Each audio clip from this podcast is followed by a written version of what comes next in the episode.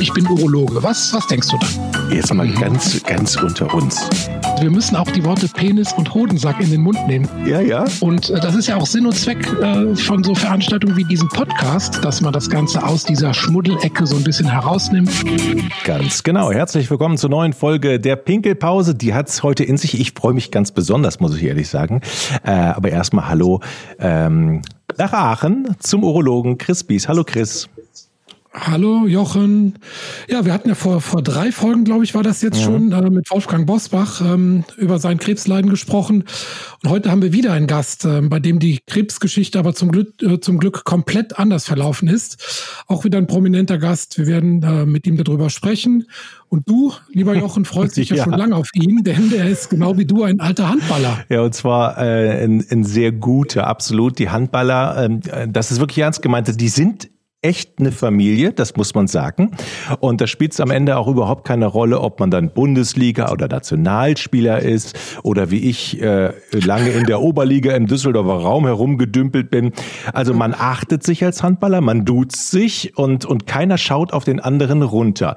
Äh, Uli Roth, das stimmt doch, oder? Ja, das stimmt. Äh, wobei ich ja schon ein uralter Handballer bin. ja, ich auch. Aber ich habe äh, tatsächlich ist es so im Handball, dass äh, auch wenn mich einer anspricht, ja, ich habe schon Handball gespielt und ich frage dann, jawohl, sagt dann der Kreisklasse, da würde ich nie sagen, ach Gott, die Gurke, ja. Mhm. Sondern man hat schon immer so, ja, die Ehrfurcht, weil Handball ist so ein besonderer Sport, den muss man auch besonders erlernen. Also Fußball lernt ja jeder irgendwann irgendwo auf der Straße, äh, auf dem mhm. Bolzplatz, äh, das kann jeder, aber Handball kann nicht jeder. Von daher mhm. ist der Handball bleibt auch immer was Besonderes. Ja. Äh, war auch bei euch eine besondere Situation, glaube ich, weil der, der Papa, der war ja erstmal, war der, das ist ja eine irre äh, Karriere auch, der war Basketball-Nationalspieler, 63-fach, also Basketball wohlgemerkt, ja. und danach auch noch Bundesliga-Handballer. Ja, also die SG Nordhausen äh, ist ja durch die ehemaligen Basketballer so erfolgreich geworden. Also die Basketballer Wahnsinn. haben ja damals so mit schon mit 27, 28 äh, aufgehört, Basketball zu spielen und sind dann nochmal zum Handball gewechselt. Mhm. Das wäre heute nicht vorstellbar, aber damals war das noch machbar. Und ja. Äh, so hat auch der die Papa hat beides mitgemacht. So hat Isgershausen auch die Erfolge gefallen mit ehemaligen Basketballern. Mein Papa hat ja ähm, sechsmal deutscher Meister geworden im USC Heidelberg und hat äh, nochmal um die deutsche Meisterschaft im Handball gespielt. Hans-Peter Briegel im Fußball, der war ja äh, Leichtathlet und wurde dann noch deutscher Meister im Fußball. Ne? Genau, also ist heute nicht mehr vorstellbar oder ja. mehr fast nicht mehr umsetzbar, aber ja. damals ging das und äh, ja, mein Vater war ja mit 63 Länderspielen, war ja damals Rekordnationalspieler. Damals gab es noch nicht so viele Länderspiele, wie es heute gab. Ja? Und die Länderspiele waren ja nun auch, wenn die gegen Spanien gespielt haben, sind mit dem Bus nach Barcelona gefahren. ja. Das ist äh, das äh, hat er mir immer erzählt und äh, wie luxuriös doch alles heute geworden ist. Ne? Eine, eine, Anekdote, eine Anekdote noch vom Handball, wo du eben gerade gesagt hast, die, sind, die Handballer sind ein bisschen anders. Ich kann mich noch an einen meiner Handballlehrer erinnern in der Oberliga, Michael Hattig, der sagte immer, ey Jungs, ihr seid intelligenter. Äh, ihr seid intelligenter als die Fußballer. Das liegt ganz klar daran, die Hand ist näher am Kopf. ja, da gab es viele Vergleiche, aber äh, Handball ist schon eine, auch eine Sportart, die man, ähm, ja, wo man ein bisschen mehr mitdenken äh, muss und auch äh, das Gefühl dafür entwickeln muss für diesen Sport. Äh, und, aber eigentlich kommt der Handball ja schon aus, aus dem Universitätssport, auch wie der Basketball. Deshalb äh, ist es so, dass ja, man sagt, die Handballer werden etwas intelligenter, aber im Grunde genommen äh, hat es jetzt nichts mit dem Sport zu tun, sondern was, wo kommen die Spieler her, wo sind die reingewachsen? Und Fußball ist halt der absolute Massensport. Äh, von daher tue ich mich da schwer zu sagen, dass die Fußballer dümmer oder intelligenter ja, oder klüger werden wie die Handballer. Ja, das machen wir auch nicht. Das machen wir nicht. Ganz klar. Ja, und bei euch war es ja auch direkt eine doppelte Intelligenz, denn ihr seid ja als Zwillingsbrüder sehr bekannt geworden. Ne? Ihr wart ja die Handballzwillinge immer. Ähm, äh, für die, die nichts mit Handball zu tun haben, vielleicht nochmal kurz die Erfolge auflisten. Also Silbermedaille 1984 bei den Olympischen Spielen in der Los Angeles und dann in verschiedenen Vereinen auch ähm, um äh, Pokalsieger gewesen, deutscher Meister. Ähm, also schon eine tolle Erfolgsstory, äh, die ihr beide da. Also Michael ist der Bruder, ne? Spitzname ja. Schorle und Uli, genannt Bullerot. Äh, ich glaube in Anlehnung an den, den Bayern-Profi, ne? damals in den 70ern. Ja, ich habe damals gab es einen Kreisläufer auch äh, in der Nationalmannschaft, die Grauin, ein sehr guter Kreisläufer von VfL Gummersbach. Ja. Er hatte, war so der typische untersetzte Kreisläufer noch, wie die Kreisläufer früher so waren. Ja. Der hatte seinen Kopf direkt auf den Schultern, ne? also hatte eigentlich keinen Hals. und dann habe ich zu ihm immer Stier und Stiernacken gesagt. Und irgendwann mhm. hat er dann zu mir Bulle gesagt. Und dann ist es hängen geblieben. Und seitdem ah, habe ich so, das ist tatsächlich die Anlehnung an den Franz Roth, der in den 60er äh, Jahren äh, beim FC Bayern ja für Furore gesorgt hat. Das war auch in der Wir Zeit. Haben uns auch schon zwei, drei Mal beim Golfen getroffen jetzt bei ah, ja. und müssen dann auch immer äh, schmunzeln darüber, dass wir die beiden die Bullen sind, der Handballbulle und der Fußballbulle. Bulle Roth, sehr schön. ja. Aber unser Thema heute ist ja wir können ja stundenlang über Handball reden. Ich habe zwar keine Ahnung, aber ich könnte mit euch mitreden. Aber wir müssen heute leider auch über ein ernstes Thema reden, ähm, nämlich äh, ihr habt ja mehrere Karrieren beide hinter euch, äh, die, die Handballbrüder Roth. Und ähm, ja, die zweite Etappe in eurem Leben oder eine wichtige Etappe begann dann 2009 mit einer verheerenden Diagnose, ähm, die dann zuerst beim Bruder, bei Michael gestellt wurde, nämlich äh, Prostatakrebs. Und da wart ihr beide 47 Jahre alt. Vielleicht kannst du, Uli, mal kurz erzählen, wie das überhaupt so kam, bei erstmal bei, bei deinem Bruder und dann auch bei dir. Also wir waren schon immer beim Urologen äh, damals, weil mal der Schwiegervater meines äh, Bruders äh, hatte eine Prostatakrebserkrankung und mhm. da wurden wir so ein bisschen sensibilisiert auf den Urologen. Kommt das ist ja schon mal ungewöhnlich, ne? Also ja, war ungewöhnlich, war noch schon früh dort mit 45. Ja. Und wir hatten auch, mein Bruder hat da schon mal einen erhöhten PSA-Wert gehabt, äh, war aber dann eine Entzündung ja. ähm, der Prostata, äh, wurde dann mit Antibiotikum behandelt, ging wieder weg. Von daher hatten wir eigentlich ganz normale Verläufe, alles entsprechend, was, äh, was die Werte angaben, war immer äh, mhm. negativ besetzt. Und ich hatte dann meinen Bruder zu einer Magen-Darm-Spiegelung geschickt in Würzburg mhm. bei einem befreundeten Arzt. Mhm. Und die haben ihn äh, eine Magen-Darm-Spiegelung gemacht, hatten aber Blut genommen und nach der Spiegelung hat äh, dann der Blutwert, weil er im Krankenhaus direkt ausgewertet wurde, einen sehr, sehr hohen PSA-Wert ergeben. Ja. Und da war der damalige Arzt besorgt, hat ihn auch direkt in, zum Urologen geschickt in der Klinik, der hat nochmal eine Untersuchung gemacht und war eigentlich sagen, schon ziemlich sicher, dass da ähm, eine Verhärtung, also ein, Karzinom sein kann. Mhm. Da wurde noch eine, eine MRT gemacht und da wurde es dann auch festgestellt, dass mhm. da was ist. Dann durch die Biopsie eben die Gewissheit kam, äh, es ist äh, ein Krebs vorhanden. Mhm. Und der befreundete Professor damals wusste ja, dass ich der Zwillingsbruder bin, der Eineiige. Mhm. Und hat dann mein Bruder gesagt, schick ihn gleich nochmal zum Urologen. Ich war beim Januar erst und das war ja im März. Ja. Da war mein PSA-Wert eigentlich noch ganz äh, okay. Und äh, wo ich dann im Mai äh, wieder hin bin zur Nachuntersuchung, ist er auch schlagartig nach oben geschnallt. Das war dann nicht medizinisch vielleicht erklärbar. Das hat, liegt vielleicht was mit unserer Zwillingsgeschichte zu tun, weil wir immer unsere Krankheiten gleich bekommen haben. Also das ist wirklich unglaublich. Also jetzt unter, unter Vorsorge-Tumoraspekten war das ja ein Top-Timing. Also besser kann man einen Tumor ja gar nicht erkennen. Ne? Nee. Du sagst Januar, Februar noch, noch niedriger PSA und dann zeitgleich mit dem Bruder ist der hochgegangen.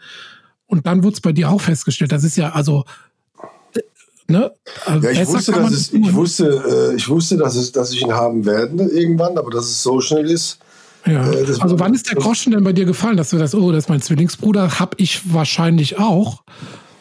Ja gut, erstmal war es für meinen Bruder war es eine Schockdiagnose. Ne? Mhm. Er geht wegen der Magen-Darm-Spiegelung hin, kommt mit Prostatakrebs mhm. raus. Mhm. Das war so dieses, dieses vor den Kopf gestoßen sein. Darüber reden wir heute ja auch. Diese Tunnel. Mhm eine, mhm. eines Diagnosegesprächs und auch dieses das Weltbild, was dann zusammenbricht. Jetzt habe ich Krebs. Mhm. Bei mir war es ja ein Prozess des dran Gewöhnens. Ich habe ihn damals direkt zu mir geholt. Ich war zu dem Zeitpunkt in Kitzbühel im Kurzurlaub. Habe mhm. ihn zu mir geholt. Wir haben vier intensive Tage verlebt in einem Zimmer, haben uns erkundigt, haben telefoniert und haben uns äh, in die Krankheit reingelesen und auch gehört. Und so war ich dann schon, schon mittendrin, ohne es zu haben oder aber, gewusst zu haben, ja. dass ich es habe. Ja. Aber immer mit dem Fokus auf den, auf den Michael. Also ja, na klar, es ging du hast dich informiert in seinem Sinne, aber dass du jetzt selber dann auch wenige Wochen später da in der gleichen Situation bist, das war dir noch, noch nicht so richtig bewusst. Ja, also ich habe schon, ich habe schon gewusst, wenn er es so hat, werde ich es auch kriegen. Aber mhm. dass es natürlich dann zwei, drei Monate später ist, das, das war mir dann auch zu schnell. Ne? Also, mhm. ähm, aber ich wusste, dass, dass es kommen wird. Ja? Und, ähm, aber ich war dann, bei mir war es keine Schockdiagnose. Bei mir war es ein Prozess, der dahin mhm. geführt äh, wurde, bis zum Ergebnis, dass ich es auch habe. Aber es war jetzt nicht, da war ich schon, bin ich so reingeschlittert. Ne? Also war nicht so von, von 0 auf 100. Kannst du dich noch an die Worte des Arztes erinnern und an deine Reaktion damals? Also unser Hausurologe äh, Dr. Otto, der hat, äh, war natürlich sehr überrascht, bis, bis, bisweilen schockiert, dass mein PSA von damals im Januar bei 1,1 äh, dann äh, im, im Mai auf 4,4 hoch ist. Ja. Ähm, das war für ihn dann auch, auch medizinisch nicht erklärbar, mhm. aber das war so. Genau. Das war ja das, was ich auch gerade gesagt habe. Das überrascht schon. Ne? Also weil ja, wir sehen schon normal langsame Verläufe und solchen Sprünge. Also das, äh, da, da ist irgendwas zwischen euch auch passiert, dass, dass du da jetzt einfach mitgezogen hast, ja. Ja, klar. Und dann, klar, ist ja nicht so, wenn du hohe PSA bist, dass das dann heißt, äh, dass, dass du äh, Krebs hast, sondern mhm. da beginnt ein Prozess von Folgeuntersuchung. Mhm. Äh, und die Gewissheit bringt am Ende mir auch nur ähm, die, die Biopsie. Und die Biopsie mhm. war dann für mich, nachdem ich vorher ein MRT hatte und da schon auch man gesehen hat, dass da ein Herd ist, war schon klar, dass ich es haben werde. Und dann, und die Biopsie war dann nur noch Gewissheit, in, in welchem Stadium und in welcher Aggressivität ist der Krebs. Ja, Uli, bei der Biopsie, da hast du dann, glaube ich, auch so, wie du es im Buch schreibst, zum ersten Mal ähm, gemerkt, dass du auch so ein bisschen verwundbar bist. Ne? Also du hast erst mal beschrieben, wie diese Situation ist, dass man da auf diesem Frauenarztstuhl liegt und dass man da ähm, so gestochen wird und dass hinterher auch dann Blut im Sperma und solche Sachen auftreten. Da war aus dem starken Uli Roth, war dann plötzlich so ein bisschen, ist man verletzlicher geworden. So hast du es beschrieben. Ja, ich habe die Krankheit ja vorher mit meinem Bruder durchlebt und, und alles analysiert, aber das in dem speziellen Fall bei der Biopsie ist es natürlich schon so, dass du ähm, ein Stück weit dem behandelnden Arzt äh, ausgeliefert bist auf diesem Frauenarztstuhl Mhm. Ist eine befremdliche Situation für den äh, kurzen Moment. Äh, das Stechen ist unangenehm, aber auch nicht so schmerzhaft, äh, wie es der eine oder andere äh, schon mal gesagt hat. Ähm, aber es war dann schon so, dass äh, man danach ja auch auf ein Ergebnis wartet. Das ist ein Stück weit, was einen dann mhm. natürlich auch in die Situation bringt, vielleicht ist es ja doch nicht. Mhm. Ja, und, aber was mich damals nachhaltig ähm, ja, schockiert hat, bis hin fast zu einer kleinen Ohnmacht, war einfach die Tatsache, dass man schon gesagt hat, äh, sollte, man sollte doch onanieren mhm. ja, und, und Sperma äh, äh, projizieren nach draußen. Das habe ich dann auch gemacht in, in der Dusche und äh, da kam eben dann äh, Blut mhm. mit ähm, leicht so, so, kleinen Partikeln, die dann ausgeschieden mhm. wurden.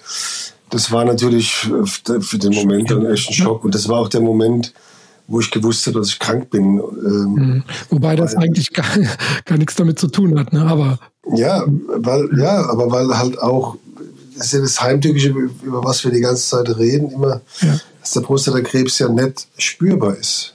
Mhm. Erstmal, ja, wenn mhm. er entsteht. Also wir ja, waren ja, ich war ja topfit, ich bin ja einen Tag vor der Operation noch gejoggt um die Außenalster eine Stunde. Also, und durch ähm, dieses Bluten war das plötzlich für dich richtig das, sichtbar. Das Bluten und da war klar, da ist, ist innen jetzt irgendwas, was, äh, was gar nicht gut ist. Ja? Mhm. Und, das, ähm, und das hat mich dann so ein bisschen auch äh, wirklich nachhaltig wachgerüttelt. Chris, du hast gerade gesagt, das hat damit nichts zu tun. Kannst du mal ganz kurz für alle Hörer aufklären, äh, wieso nicht und was?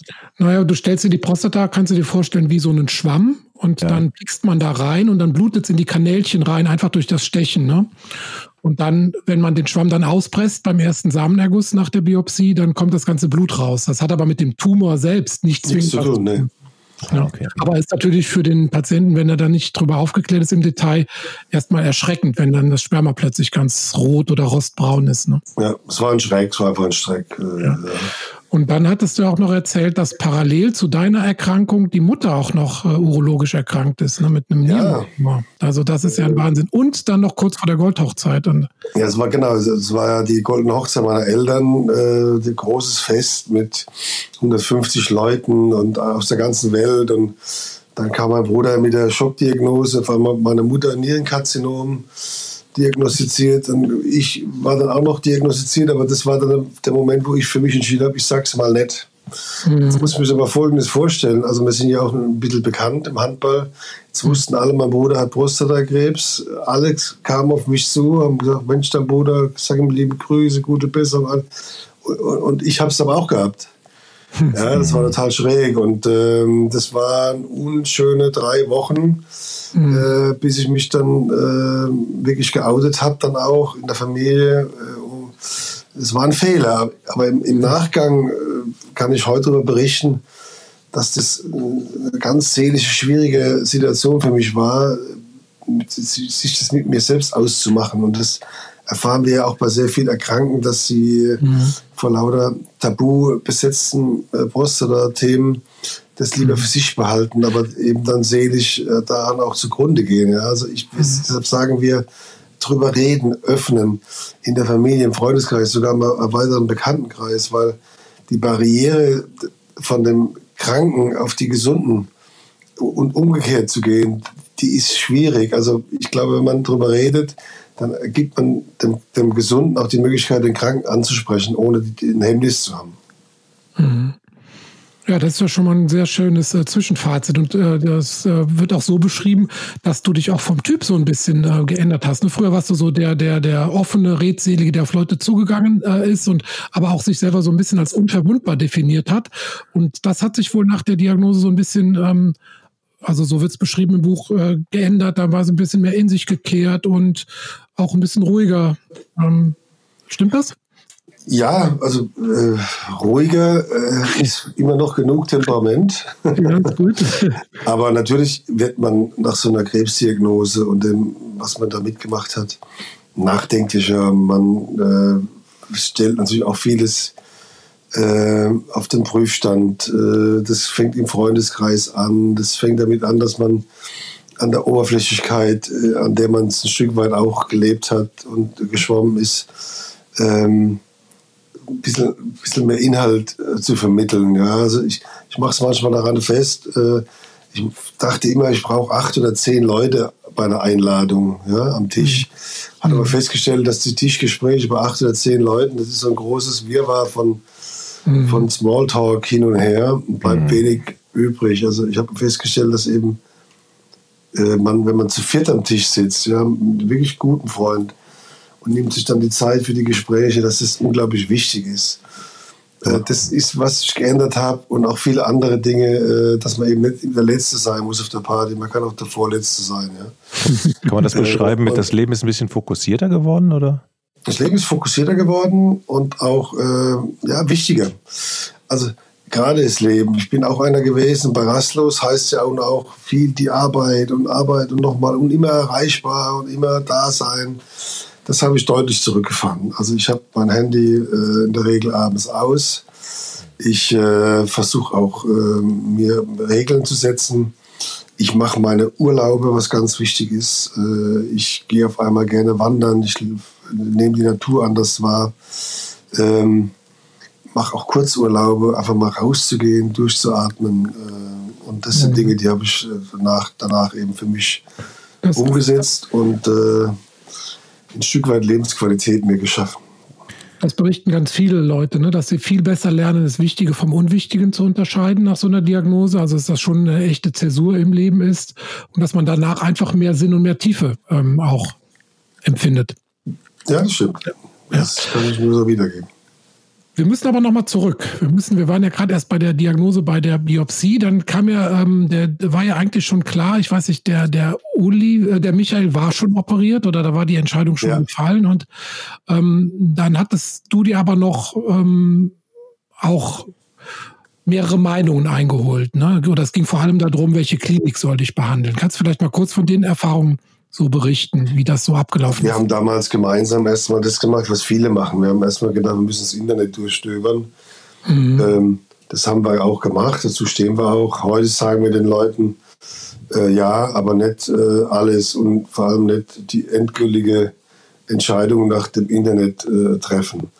Mhm. Wichtig ist, dass man vielleicht ähm, mit Leuten in Kontakt tritt, die an der Krankheit schon äh, operiert sind zum Beispiel, um da mhm. von Patient zu Patient vielleicht mal was zu erfahren, aber insbesondere eben dann, mit dem, dem behandelnden Arzt oder Professor zu finden, der einem dann operiert. Und bei Prostata muss ich dir nichts sagen, ist äh, die Erfahrung des Arztes eine ganz wichtige.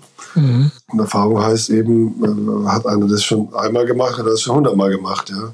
Mhm. Äh, und da muss man äh, vielleicht auch nicht sich gleich an, im ersten Kreiskrankenhaus festlegen, sondern kann man sich die Zeit nehmen, mal mhm. sich Gedanken zu machen, wo man da auf einen erfahrenen äh, Operateur trifft. Und dann im besten Fall auch zwei oder drei. Mhm. Und dann genau. ist wie bei uns, wir hatten auch drei äh, Professoren. Am Ende war es nett. Die Qualität, glaube ich, war überall gleich gut, aber es, am Ende spielt manchmal auch so ja, die Sympathie oder, oder das Gespräch einfach die, die Rolle, äh, die dir ein gutes Gefühl gibt. Und das ist wichtig. Ja, also das waren sicherlich drei Top-Kliniken, die ihr euch da angeguckt habt. Und ich glaube, das wäre jetzt auf Tumorbasis wahrscheinlich in allen drei Kliniken ähnlich gut verlaufen, ja. wie es dann letztlich auch bei euch verlaufen ist. War denn die Therapieentscheidung schwierig oder war für dich einfach von vornherein klar, ähm, das wird eine OP? Oder hast du auch mal kurz über Bestrahlung oder sogar eine aktive Überwachung, was wir beim letzten. Ja, gut, ich habe das bei meinem Bruder ja hautnah verfolgt, wie das mhm. der Verlauf war. Mhm. Und äh, bei mir war es etwas schlechter. Also ich hatte aber das Glück, dass, dass, die, dass der Krebs noch in der Prostata äh, drin war. Es hätte auch nicht mehr lange gedauert, wäre, mhm. wäre nach außen getreten. Das ist dann natürlich auch schlecht für, für mhm. Operationen für die nachfolgenden äh, ähm, Dinge, die da äh, auf einem Zug kommen können. Und so haben wir das Glück gehabt, so früh dran gewesen sein, dass wir die Prostata entnommen haben. Mhm. Wir haben dann keine weiteren Therapiemaßnahmen gebraucht. Also wo wir beim letzten Mal über die aktive Überwachung gesprochen haben, also das mhm. wäre, glaube ich, wirklich kein Fall dafür gewesen. Ne? Ich weiß jetzt nicht genau den Bösartigkeitswert, aber vom Alter her mit 47 ne? und äh, familiäre Belastung, Vater, Bruder. Ähm, ich glaube, das wäre bei einer aktiven Überwachung, äh, wäre das nicht lange gut gegangen in, nee. in dem Falle. Ja. Ich habe damals, auch da habe ich es dann nicht verstanden gehabt, schon nach der mhm. Diagnose, beim Gespräch äh, beim Professor, der meinen Bruder operiert hat, dann auch mich, mhm. Professor Huland in Hamburg. Mhm. Und der hatte dann, habe ich gesagt, ja, Herr Professor, ich habe jetzt noch hier im Herbst habe ich noch eine Albumveröffentlichung und ich muss doch das machen, das machen. Sagt Herr Roth, Sie machen gar nichts. Sie haben Krebs, Sie haben keine, Sie haben keine Grippe. Mhm.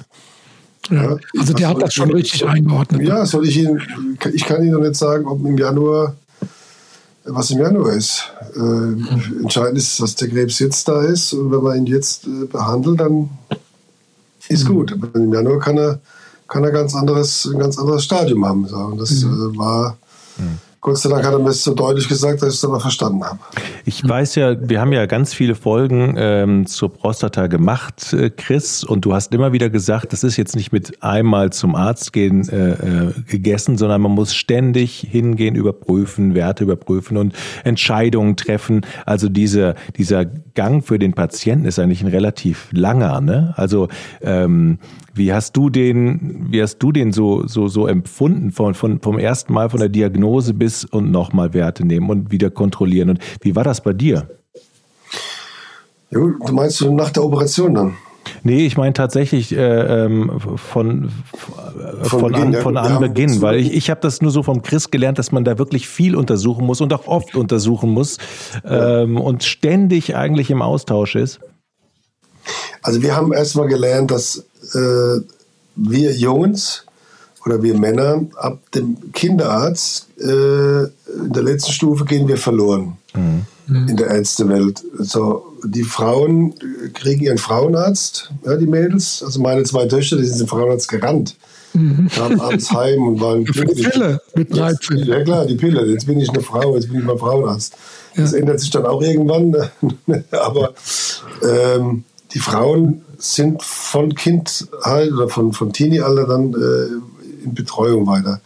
Mhm. Wir Männer gehen verloren ja, und der Urologe ist ja nun jetzt für, nicht erkennbar für alle der, der, typische Männerarzt, wobei wir es eigentlich so gerne sagen. Ja. Äh, aber wenn du jetzt sagst von 15 bis 45, ja, da, ist, da vergeht ja viel Zeit. Mhm. Und da ist äh, der Urologe ab 45 Pflicht einfach. Ja? Und das muss man den Männern halt einfach auch immer wieder sagen.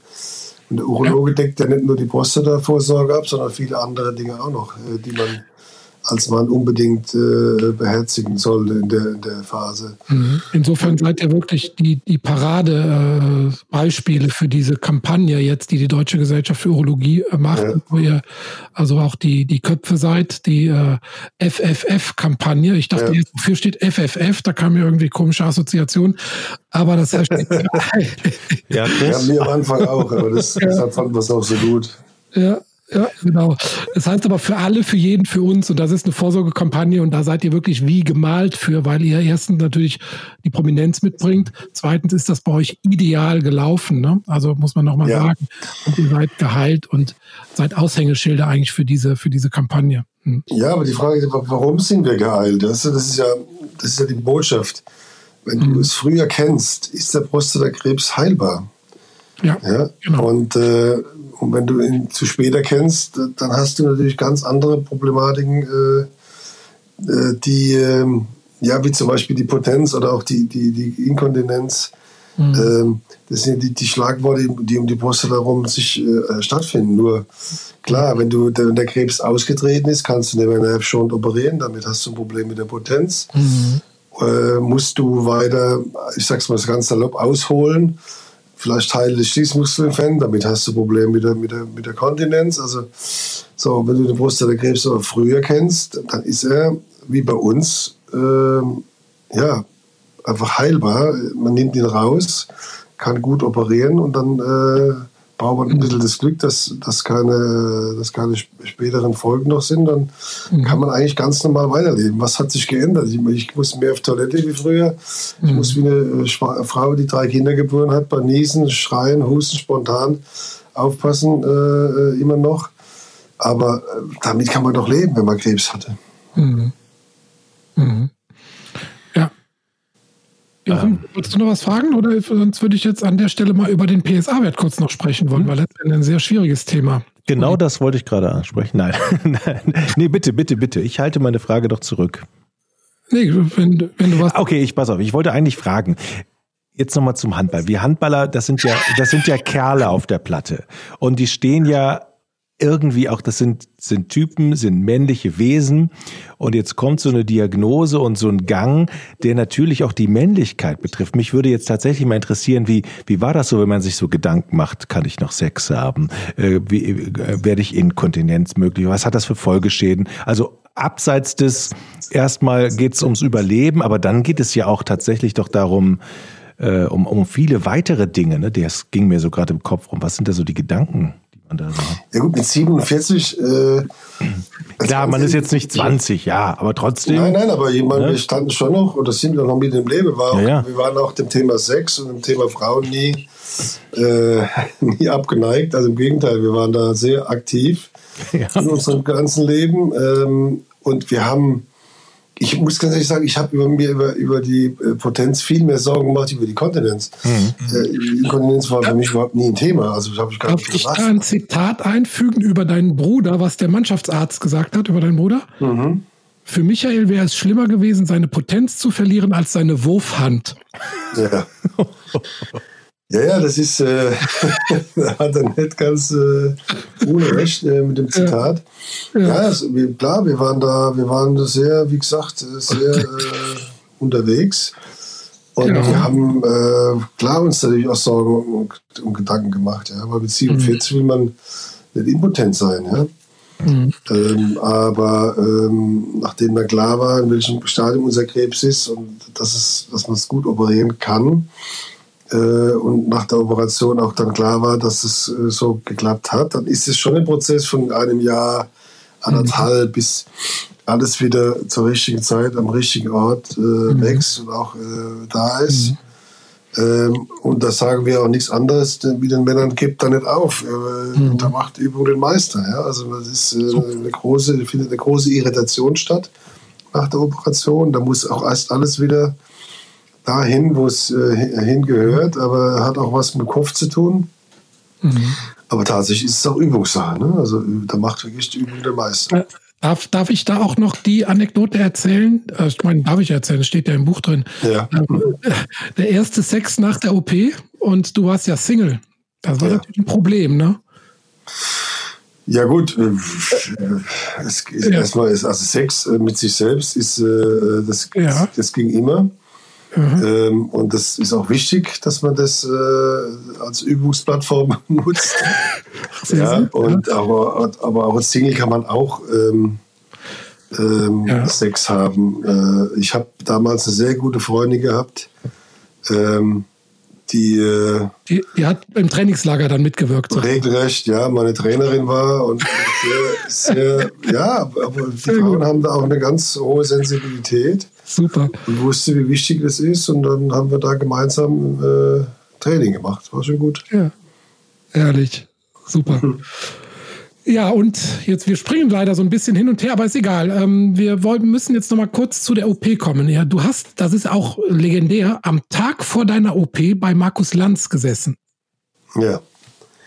Das war, muss ich sagen, schon ein bisschen schräg. Ja. Ja. Ich war, also, wie gesagt, erstens schocken um die Außenalzer. Ich war topfit. Ich habe natürlich durch die Diagnose und durch die ganzen äh, ja, doch Sorgen, Ängste und Nöte da irgendwie acht Kilo abgenommen Ui. Aber ich habe mich topfit gefühlt, ja, mhm. und war sportlich, äh, habe mich auf die Operation sehr gut vorbereitet, schon mit Schließmuskeltraining, äh, mhm. äh, vom Gewicht her, von der Physis her war, war ich wirklich äh, top vorbereitet. Und ähm, dann war die Sendung am Abend mit dem Professor Huland, also mit meinem Operateur. Der hat mich dann nach der Sendung in die Klinik gefahren, hat mir noch ein Glas Rotwein gegeben, hat gesagt, schlaf gut. Dann habe ich gesagt, ja, äh, schlafen Sie auch gut und trinken Sie vor allem nicht so viel Rotwein, wie ich jetzt, damit morgen alles funktioniert. Und so war es dann auch. Ja, das war natürlich schon. Aber da, ähm, warst du doch wirklich im Tunnel, oder nicht, oder? Ja, ich habe, wenn ich die Sendung heute sehe, habe ich jetzt schon äh, so ein bisschen verkrampften Gesichtsausdruck. Das hat sich danach geändert, aber ja. da war ich schon sehr angespannt, ja, muss ich schon sagen. Mhm. Und, und kurz vor der OP hast du auch noch ähm, äh, sehr weitsichtig äh, Sperma einfrieren lassen, ne? Ja, ja, also mein Bruder hat es ja im Tunnel äh, des Diagnosegesprächs wohl überhört. Ja. Und ich hatte es am Anfang auch nicht so vor. Und äh, dann habe ich überlegt, na gut, jetzt muss ich dann doch nochmal Gas geben. Mhm. Und äh, habe dann wirklich, äh, am Tag bevor ich nach Hamburg gefahren bin, habe ich dann nochmal Sperma abgeben. Das war eine witzige Situation, weil ich habe äh, äh, morgens angerufen und dann sagt sie, ja, sie müssen also zu, zu, zu, ich glaube drei Stunden äh, keinen Sex gehabt haben. So, oh, dann bin ich zu spät. Das ist dann, dann muss ich morgen nochmal kommen. Und sagt, naja gut, dann, dann hat sie gelacht, dann kommen sie halt doch mal jetzt vorbei. Und dann war ich das erste Mal dort, am nächsten Tag bin ich dann nochmal hin. Hat alles gut, hat alles gut äh, funktioniert, aber es war auch ein bisschen schräg, weil es ist, äh, also Sperma abgeben ist dann schon mhm. nicht geprägt von einer äh, großen Erotik oder von einer. Ja. Äh, das war schon ein bisschen seltsam. Hinten da in dem, in dem Zimmer vom Frauenarzt, wo die, wo die mhm. Spinde waren, der Arzthelferin. Und, und da irgendwie drei, vier St. Pauli-Nachrichten bekommen und dann musstest du dich da äh, mhm. selbst befriedigen. Noch keine Videos oder was? Bitte? Noch keine Videos? Nee, das war, das war 2009, das war doch vor Internet. Ah, okay, okay. Ja, das war. Das, das war Video VHS-Kassette. Ich habe eine gute Fantasie, aber es war nicht so einfach. Wobei ich war so schnell beim zweiten Mal, als ich gesagt habe, äh, ob es nicht geklappt hat, habe ich doch. Sagst, oh, das ist ein Rekord. Ja. Und vor allen Dingen fragen ja Chris, glaube ich, auch ganz viele, kann ich das nicht zu Hause machen und warm mitbringen, ne? Oder, oder mitbringen? Ja, wenn man, wenn das man geht, so glaube ich, nicht, ne? Doch, wenn man nicht ja? so weit weg und geht das auch. Ich weiß nicht, wie das bei der, also für die äh, Untersuchungen, die wir machen, äh, Fruchtbarkeitstestungen, ja, genau. ist das okay. Äh, für die Kryokonservierung, also das äh, Einfrieren, muss es, glaube ich, ziemlich frisch sein. Ähm, aber da bin ich nicht drin in dem Thema, muss, muss ich leider passen. Okay. Ja. Aber äh, ihr habt das auch schon benutzt. Ne? Also 2014 wurde Sohn Lenny geboren. Äh, ja. Insofern war das damals eine sehr weitsichtige äh, Entscheidung schon gewesen vor der OP. Also ja, es war, auch, war wirklich auch die Entscheidung, sagen, vielleicht kann ich noch mal eine jüngere Frau kennen, die Kinderwunsch hat. Mhm. Mhm. Und ich liebe Kinder, mag Kinder. Dann habe ich gesagt, ja, dann, dann habe ich mein eigenes äh, Erbgut noch am Start. Mhm. Und äh, von daher hat es dann äh, einen Sinn gemacht. Wobei man natürlich jetzt sagen müsste, man kann ja theoretisch auch aus dem Hoden ne, eine Biopsie nehmen. Da ist ja auch, sind ja auch gesunde Spermien drin, die man auch nehmen könnte. Eigentlich hat man ja sein eigenes Samendepot, trägt man ja auch immer mit sich rum. Das ist aber dann natürlich wieder mit einer OP verbunden. Ne, die zu ja, auch, ich habe das auch gelesen und auch gehört äh, von mhm. einem Freund, aber das ist schon, sagen wir mal, das ist schon ein größerer Act mhm. als äh, das als irgendwo ein, einzufrieren. Genau. Einzufrieren, ja. Ja. Ja, und dann kam die Nachsorge. Ja, also die Nachsorge ist erstmal so, dass man ja alle drei Monate nochmal zur Kontrolle muss. Mhm. Das sind dann schon auch immer nervenaufreibende Momente, bis der PSA dann wieder ähm, bestimmt ist. Der muss ja dann bei 0,0 oder 0,01 mhm. sein. Mhm. Gesundheit. Ich habe aber in die Beuge genießt, gell? Da müsst ihr euch ja, ich habe auch nichts abgekriegt hier. Naja. Gut. Ähm, ja, und dann, äh, klar, ist, ist das Allerwichtigste, und das, das ist die Botschaft an, an alle Männer, die wir äh, nach OPs dann betreuen oder beraten, sich die Zeit und die Ruhe zu nehmen. Ja? Weil viele rennen dann schon wieder zu schnell los und, und in den Alltag, sondern also entweder man macht eine Reha, ähm, das ist auch gar nicht schlecht, wenn man sich dabei wohlfühlt. Wir haben damals Urlaub gemacht. Ich war drei Wochen oder vier Wochen einfach irgendwo da, wo es schön warm war und wo ich meine, meine, ähm, ja, einfach zur Ruhe kam, ja, weil es schon ein schwieriger Eingriff und ähm, der macht einem auch ganz schön platt, ja. Mhm.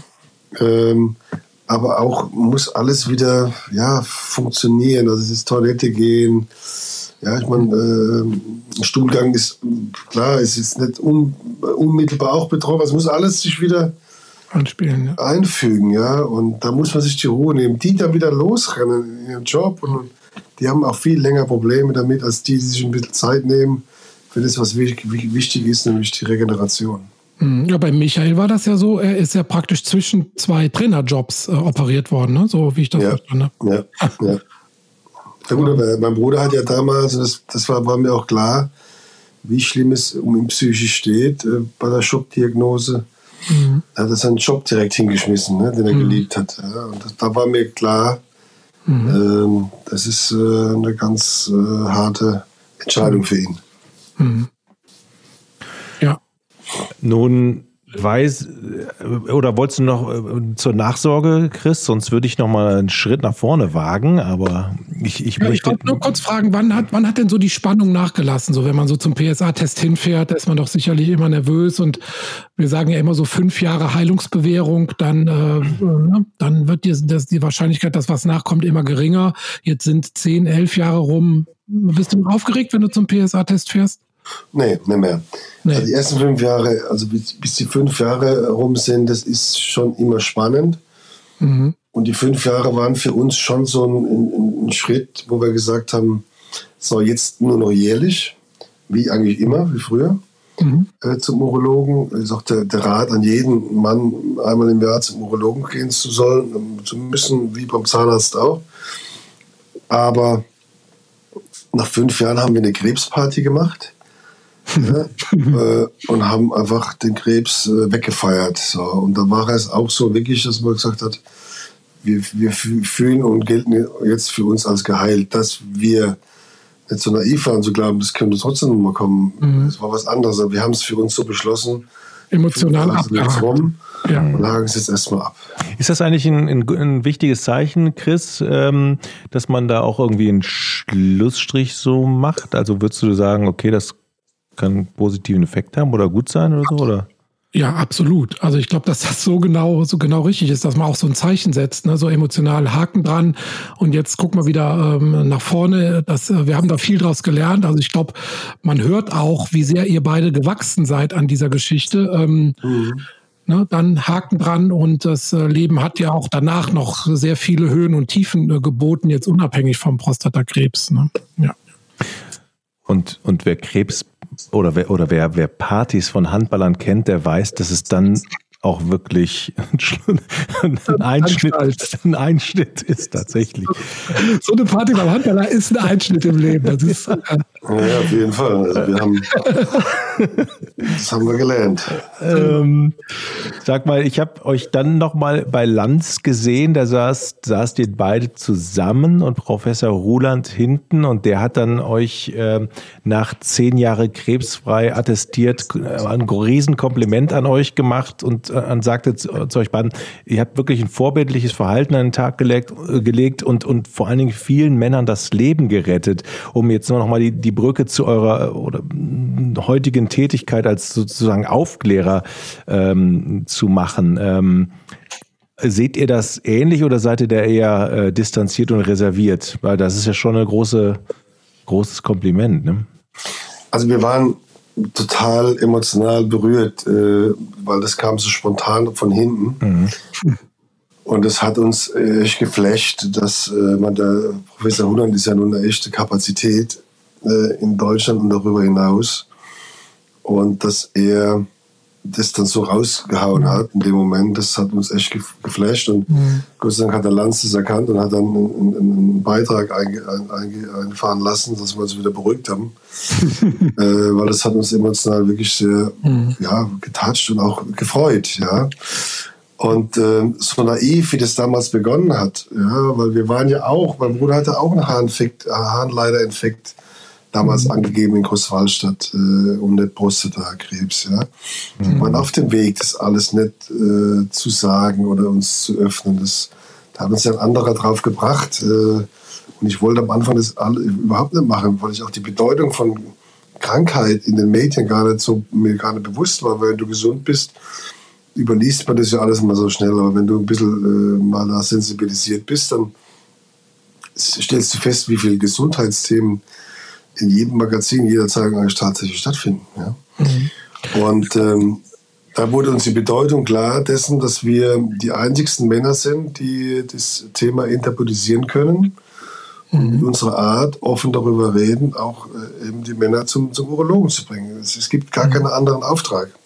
Du hast auch ein sehr schönes Das, dass wir ja nun nicht täglich, aber doch in der Woche ein, zwei Kontakte zu Betroffenen mhm. haben mhm. und sehr viel Rückmeldung kriegen von, von Betroffenen auch was unser Buch angeht, unsere Bücher, ja. stellen wir fest, dass wir den Männern Hoffnung geben und Zuversicht und äh, ein Stück weit auch äh, ihnen die Ängste nehmen. Und äh, das ist schon eine bedeutungsvolle äh, Aufgabe geworden in unserem Leben, die wir jetzt nicht mehr naiv, sondern sehr ernst nehmen und auch ähm, die uns auch einen Riesenspaß macht.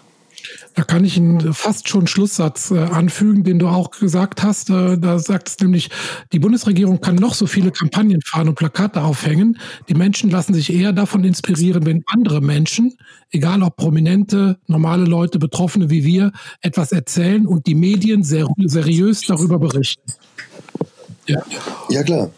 Und ähm, das ist, glaube ich, das, was wir auch mit dem Podcast machen wollen. Ne? Wir wollen einfach das möglichst nah an die Leute ranbringen, seriös darüber berichten, aber es nicht wie eine Plakatkampagne der Bundesregierung wirken lassen. Ne? Nein, das, das meine ich ja. Die, die, wenn wir beim Magus Lanz waren, äh, stellt man ja fest, da gibt es einen richtigen Boom mhm. danach. Ja. Äh, nicht, dass die Männer jetzt losrennen, aber oft rennen die Frauen los und schicken ihre Männer dann dahin. Das ist auch scheißegal, Hauptsache die gehen dahin. Ja. Äh, egal, wer, wer, wer veranlasst, zum Urologen zu gehen, Hauptsache man ist dort. Und wie gesagt, wir müssen den Männern sagen, das ist, ein, das ist dann doch der Männerarzt ab 45. Das ist ein, Pflicht, das ist ein Pflichtarzttermin. Ja? Und, äh, ähm, Aber dann muss doch diese PSA-Diskussion für euch wie ein Schlag ins Gesicht sein, oder nicht? Ja, es ist für mich deshalb wie ein Schlag ins Gesicht, weil es eben falsch interpretiert wird. Also ich mhm. bin ja kein Mediziner. Ich kann nur eins sagen, der, der uns hat der PSA das Leben gerettet. Warum?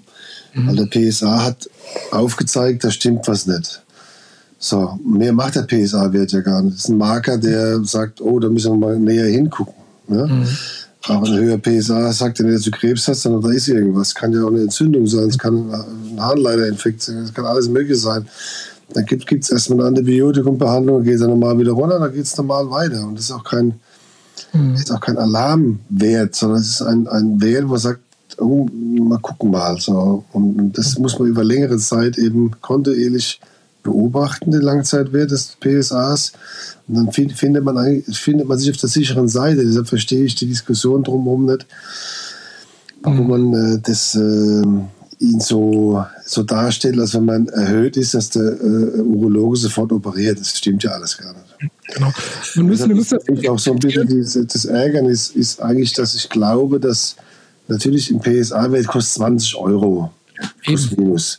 Mhm. So, jeder Mann sollte das haben für seine Gesundheit. Dann trinkt man mal vier Bier weniger, dann hat man äh, ein PSA einmal im Jahr. Aber wenn man das mal multipliziert, und es müssten die Krankenkassen, das wird anerkannt, dann geht es natürlich in die Millionen. Ja?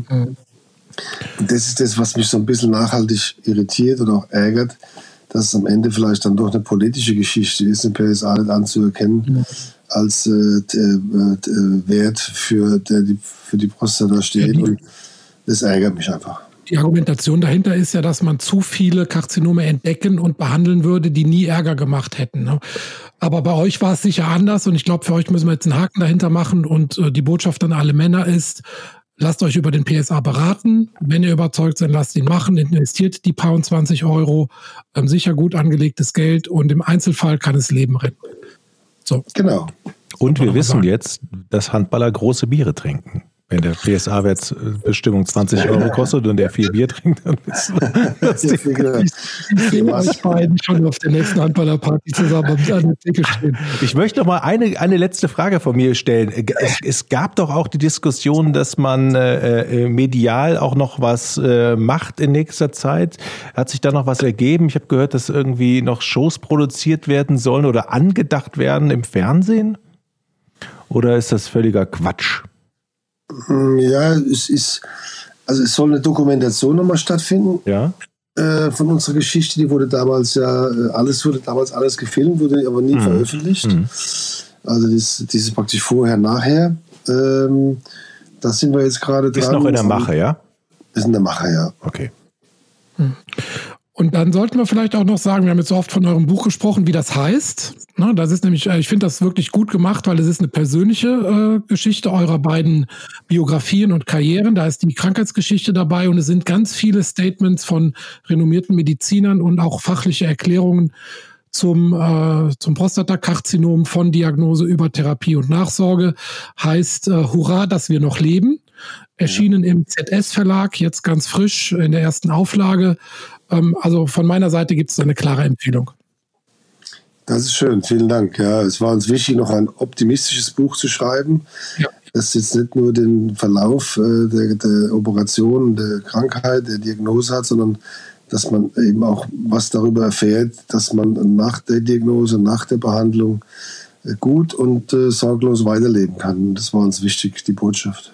Und vor allem das mit der Freundin als Trainerin, das finde ich eine sehr wichtige Botschaft. also ich muss, ich muss abschließend auch wirklich sagen, ich habe mir diese Landsgeschichte nochmal angeguckt, das, was ich jetzt in, im Gespräch mit dir erfahren habe, der Umgang äh, äh, damit jetzt auch, den finde ich so bärenstark, über Masturbation zu reden, über Sex offen zu reden oder geht zum geht zur Früherkennung. Das ist, glaube ich, eine Message, die jeder versteht, total natürlich äh, äh ist und äh, authentisch und ich glaube, genau das ist das was man, was man braucht und was, was, was vielen Leuten hilft. Und äh, ja, danke dafür. Sehr gerne, sehr gerne, ihr Lieben. Ja, und äh, liebe Grüße an den Bruder. Wo treibt der sich gerade rum? Der ist in Hamburg gerade. Trainer. Und äh, bereitet sich auf Weihnachten vor und auf 10 Kilo abnehmen, wie immer. Alles klar. Alles klar. Dann ganz herzlichen Dank. War eine schöne Folge. Ja, vielen herzlichen Dank. Ich äh, freue mich, von euch zu hören. Dankeschön. Danke, danke. Tschüss. Ciao. Ich bin Urologe. Was, was denkst du da? Jetzt mal ganz, ganz unter uns. Wir müssen auch die Worte Penis und Hodensack in den Mund nehmen. Ja, ja. Und äh, das ist ja auch Sinn und Zweck äh, von so Veranstaltungen wie diesem Podcast, dass man Ganze aus dieser Schmuddelecke so ein bisschen herausnimmt.